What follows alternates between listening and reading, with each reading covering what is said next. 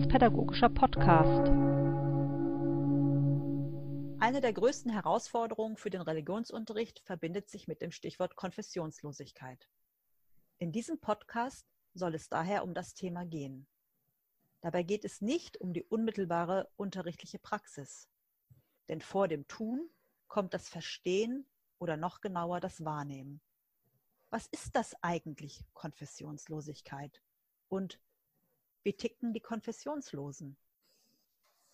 Guten Tag, mein Name ist Christine Augst und bei mir sind heute zwei Expertinnen für diese Frage, Dr. Grit Klinkhammer und Dr. Sabine Blaschek. Ja, hallo, mein Name ist Grit Klinkhammer. Ich äh, bin Professorin für Religionswissenschaft an der Universität Bremen und äh, ja, also an einem überkonfessionellen oder nicht konfessionsgebundenen Studiengang. Ja, mein Name ist Sabine Blaschig. Ich bin derzeit Dozentin am Pädagogisch-Theologischen Institut der Evangelischen Kirchen Mitteldeutschland und der Evangelischen Landeskirche Anhals und bin da zuständig vor allen Dingen für den RU in Grundschulen und Förderschulen.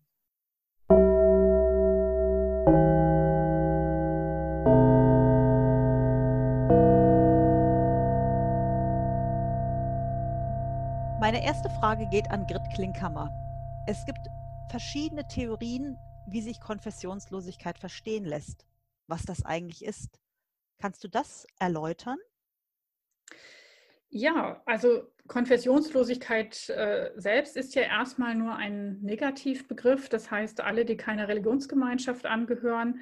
Ähm, aber das sagt noch nicht viel über die Leute selbst und es gibt auch wenige empirische Studien dazu. Ähm, wir können vor allen Dingen erstmal quantitativ nur festhalten, es gibt immer mehr davon. Also wir haben zurzeit 39 Prozent in der deutschen Gesellschaft an Konfessionslosen. Aber es kommt eben, wie du schon sagst, auf die Perspektive an, ähm, wie man diese Gruppe, die eben ja kaum als Gruppe äh, zu bezeichnen ist, die keine ist, wie man sie versteht. Und ich möchte zwei Perspektiven einmal erläutern. Es gibt sicherlich auch noch mehr.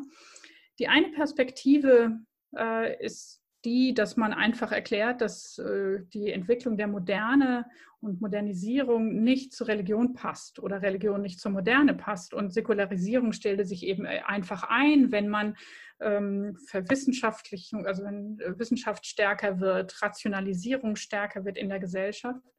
Und vieles spricht ja auch dafür, dass äh, wir einen Schwund von Religion sehen, dass wir äh, immer mehr Personen oder Bürger äh, haben, die nicht religiös sozialisiert sind. Ähm, wir sehen Traditionsabbruch gerade in den neuen Bundesländern und auch im Westen äh, ist sozusagen auch der Westen ist davon nicht unbehelligt. Auch hier schwinden ja die Mitglieder von Religionsgemeinschaften und zwar aller Religionsgemeinschaften. Diese äh, Perspektive ist aber durch eine andere Perspektive sozusagen konterkariert oder äh, gegengelesen worden, und zwar schon seit den 60er Jahren. Da hat Thomas Luckmann, ein Religionssoziologe, ähm, sehr kritisch auf diese Perspektive, dass Religion schwinden würde mit der Moderne geschaut und hat eben gesagt, ja, dieser Schwund ist gar keiner, sondern vielmehr müsse man von einer Transformation von Religion sprechen. Religion verändert sich und zwar hin ähm, dazu, dass sie privater wird, dass sie individualisierter wird. Während früher Kirchgang, Tradition äh, wichtig war, Gemeinschaft, die Kirchengemeinde wichtig war oder auch die gesellschaftliche Institutionalisierung von Religion, dass also Gesellschaft auch Religion stützt, die Kirchen stützt und braucht und nutzt, dass das wichtig war. Und das ist heute oder eben seit den 60er Jahren nicht mehr so wichtig, sondern vielmehr sei individualisierte Religion wichtig. Sowas wie Spiritualität, körperbezogene, erfahrungsbezogene Religion oder auch biografiebezogene Religion. Religion, die in Krisen sich ausdrückt oder dann genutzt wird. Ähm, und zwar kann das gehen, also nach Luckmann sozusagen bis quasi fast zur Unkenntlichkeit von dem, was wir eigentlich landläufig mit Religion ähm, identifizieren. Das heißt, es geht dann nur noch um Erfahrung von Ritualen oder Ritualisierung, Symbolisierung, kollektiven Verschmelzungserfahrungen. Als Beispiel der Yogakurs auf der einen Seite, der ganz locker nur an Religion überhaupt noch, wenn überhaupt, an Religion ähm, anschließt ähm, oder kollektives Weihnachtssingen im Fußballstadion. Ist es Religion oder ist es keine Religion?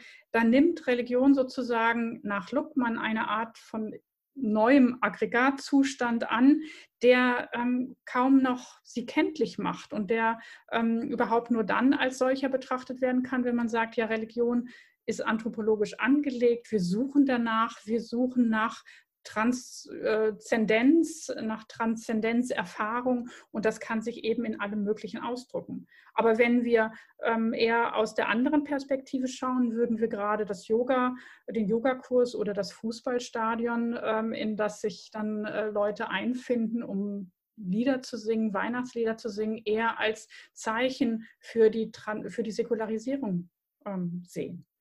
Ja, danke. Du hast ja auch schon angedeutet, was diese beiden verschiedenen Perspektiven bedeuten. Wenn ich jetzt nochmal an konfessionslose Menschen denke, wie, welche Konsequenz haben die beiden Theorien für das Verständnis von konfessionslosen Menschen?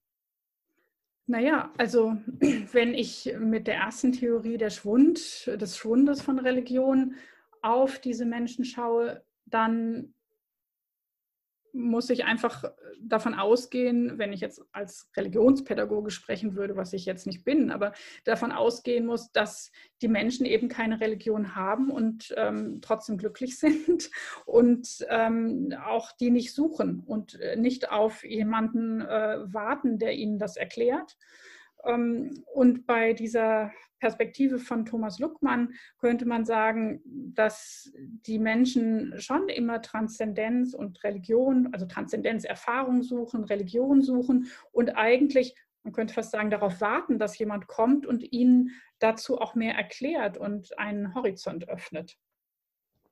Ja, danke. Bis hierhin erstmal jetzt zu dir, Sabine. Du hast dich dem Phänomen der Konfessionslosigkeit hier auf eine ganz andere Art und Weise genähert.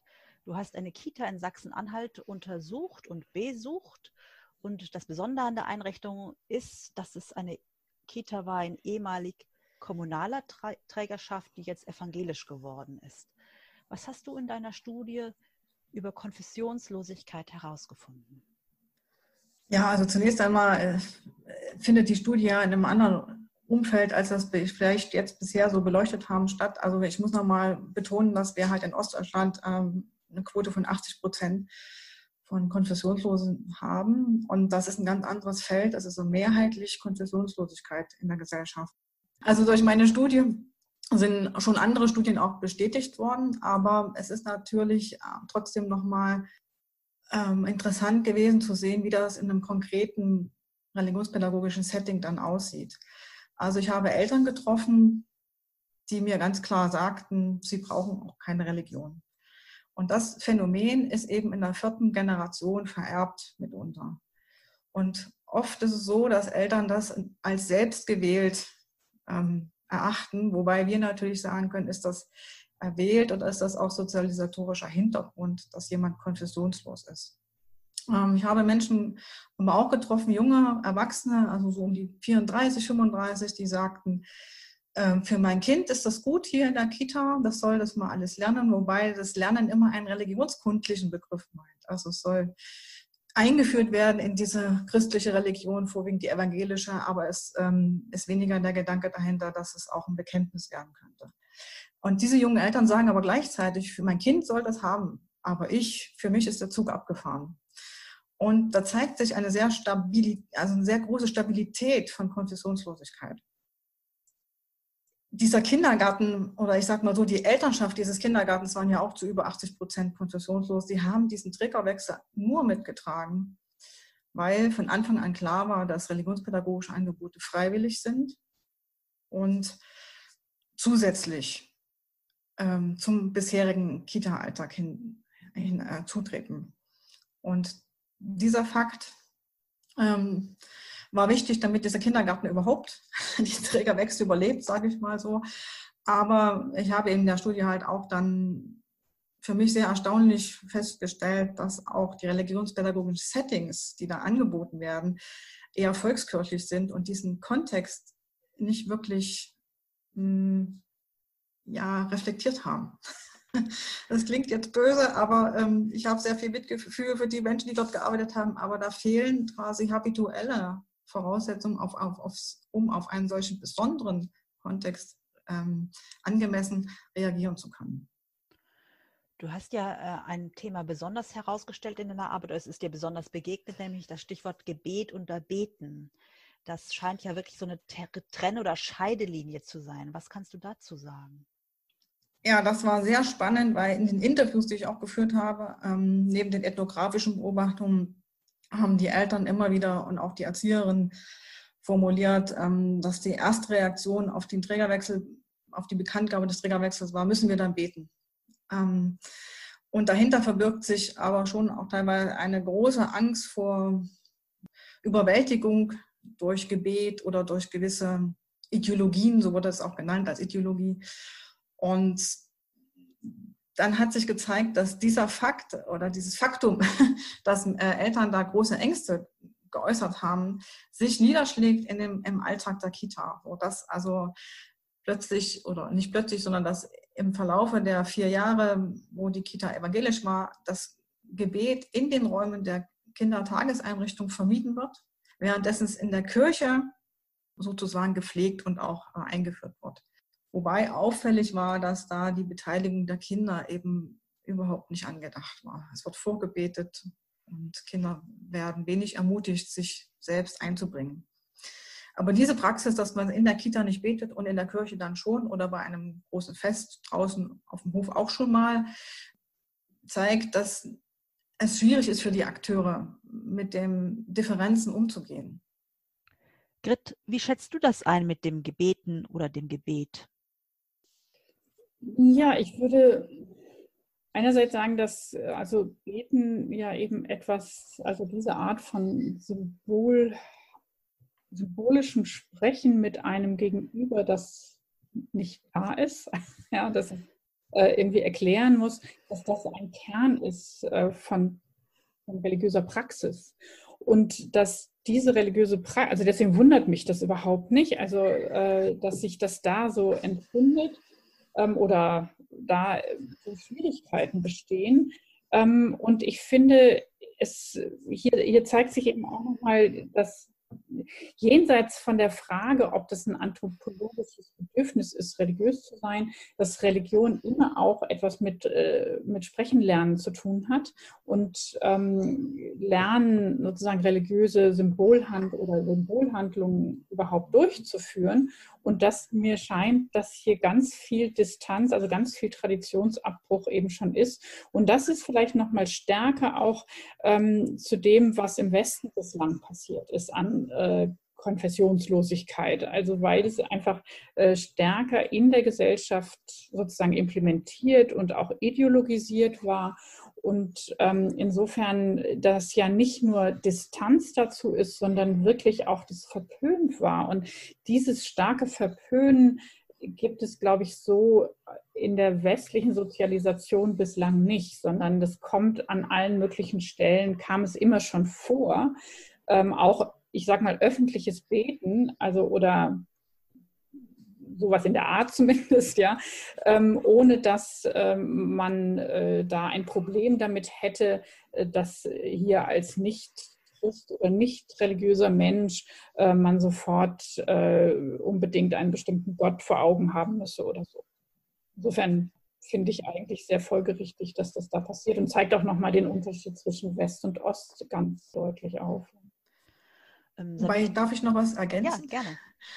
Ähm, es war schon auffällig, dass etliche Eltern das als Zumutung begreifen, wenn öffentlich gebetet wird. Ähm, also da kam es dann zu Subversionen und es wurde lauter oder man hat sich abgewendet, man ist vielleicht sogar ganz gegangen vom Platz. Also das ist tatsächlich eine Reaktion, die mich ja irgendwie sehr nachdenklich gemacht hat, ähm, was passiert da und dass Menschen sich ja, angetriggert fühlen, möchte ich fast sagen, wenn da ähm, so ein extra empirischer Akteur eingespielt wird, an den sie einfach nicht glauben. Und zu dem wird dann gebetet, mit dem soll geredet werden. Das ist für viele schwer erträglich.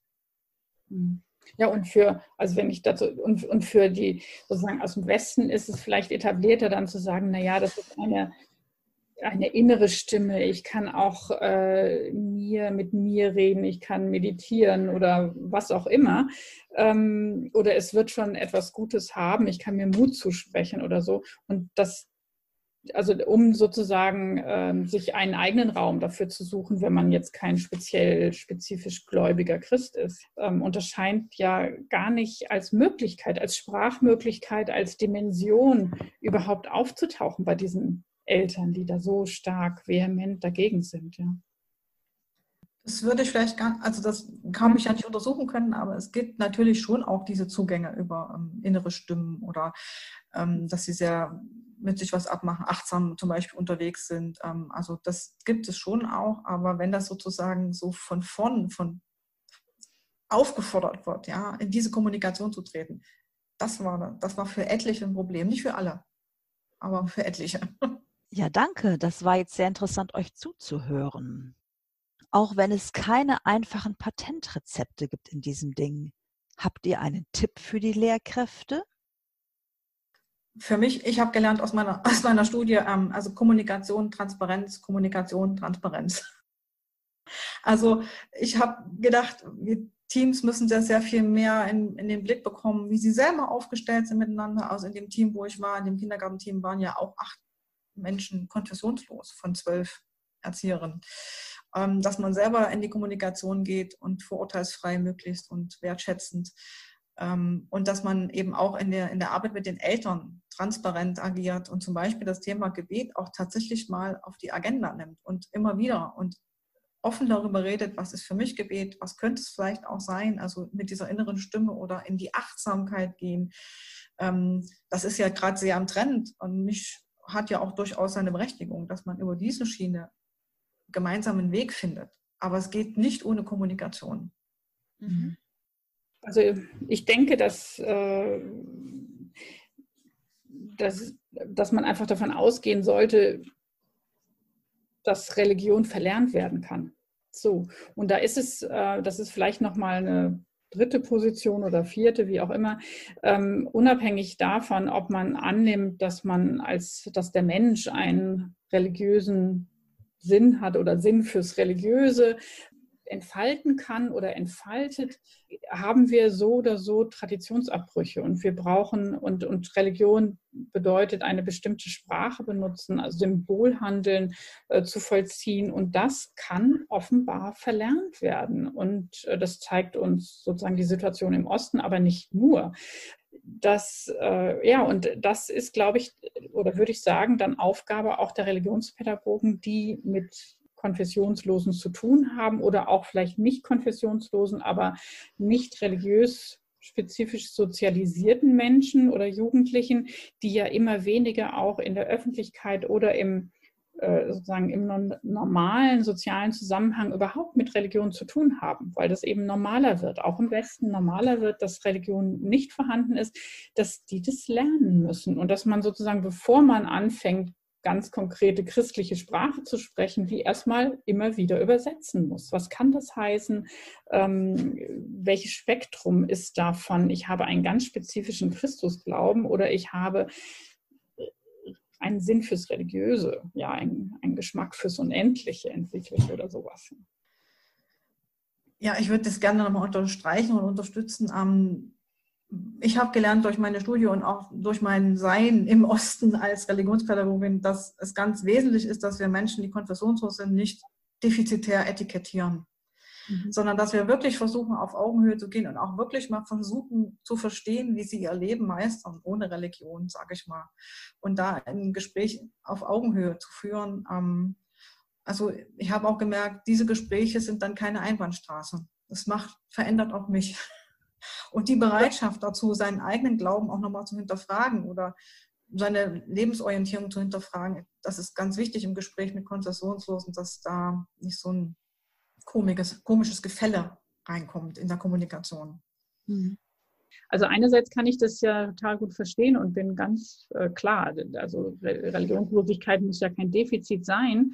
Aber wenn ich das jetzt eben weiter betrachte, gerade an dem, was du aus der Studie berichtet hast über ähm, die ja das Nicht-Verstehen, dass ein Segen einfach auch gute Wünsche sein können oder dass Beten eben auch inneres Gespräch sein kann, dass ähm, ich schon denke, ist es nicht, also fehlt nicht auch wirklich was. Also und zwar nicht, dass ich an Jesus als Christus glaube, ja, so, sondern aber fehlt nicht eine Dimension sozusagen äh, Welt und Wirklichkeit und uns Menschen zu betrachten, wenn wir diese Art von Symbolhandel oder irgendeine Art von Symbolhandeln nicht auch da mit Sprache belegen können. Und ich will auch nicht, dass es, also dass ich würde ja auch nicht missionieren wollen oder so, ja. Dafür bin ich selber viel zu entfernt äh, zu einem solchen engeren Glauben. Aber ähm, ich sehe trotzdem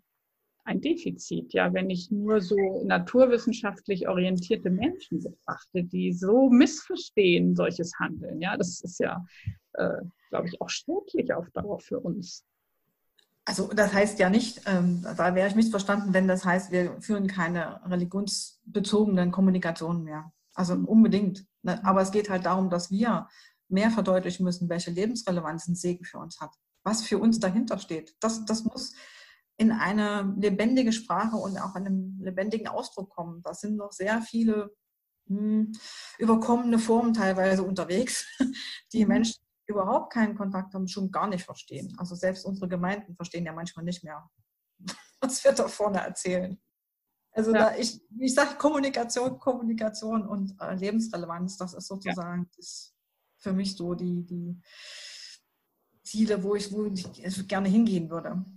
Denke, dass das auch ein, sozusagen äh, eine Prävention für, äh, gegen Fundamentalismus ist, weil Fundamentalismus ja genau dieses Symbolhandeln eigentlich missversteht, ja, und denkt, das ist, muss alles eins zu eins übersetzt werden. Und dass das auch an einem äh, äh, Lack of, ähm, also an einem äh, Fehlen von religiöser Bildung äh, liegt, ja, äh, und zwar genau in diesem Sinne, diese Bildung nicht, dass ich äh, biblische Geschichten genau kenne, sondern das, was überhaupt Religion für eine andere Lebensdimension bringen kann, positiv. Und deswegen ja. denke ich, dass auch als Religionswissenschaftlerin das wichtig ist. Ja, Sabine und Grit, ich glaube, ihr könntet noch lange weiter erzählen. Es ist auch sehr spannend, euch zuzuhören, aber nichtsdestotrotz setze ich hier einen Schlusspunkt, denn dieses Thema ist für uns überhaupt noch nicht zu Ende. Es ist der erste oder es ist der Aufschlag, sich mit dem Thema intensiv weiter zu beschäftigen, weil es ist ein Megathema für uns. Es ist wahrscheinlich die größte Herausforderung für den Religionsunterricht, den wir zurzeit haben. Und dementsprechend danke ich euch für diese bereichernden Gedanken und freue mich auf die Rückmeldung unserer Hörerin. Bis bald. Gerne, bis bald. Ja, tschüss.